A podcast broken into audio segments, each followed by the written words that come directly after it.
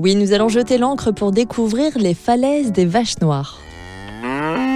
Non, alors c'est pas parce que nous sommes en Normandie que vous allez voir des vaches partout. Le nom de cette falaise proviendrait des paroles de marins. C'est la présence de gros blocs de craie recouverts d'algues sur la plage qui, depuis la mer, évoquerait un troupeau de vaches. C'est donc le temps d'une balade que vous pourrez vérifier si oui ou non vous apercevez ce fameux troupeau. Situé en bord de mer, les falaises des vaches noires s'étendent sur presque 5 km pour une centaine de mètres de hauteur. Et si vous étiez au premier rang en cours de SBT, vous admirerez sûrement le travail du temps sur la nature, puisque c'est l'accumulation des sédiments marins du Jurassique qui a formé ces falaises il y a plus de 160 millions d'années.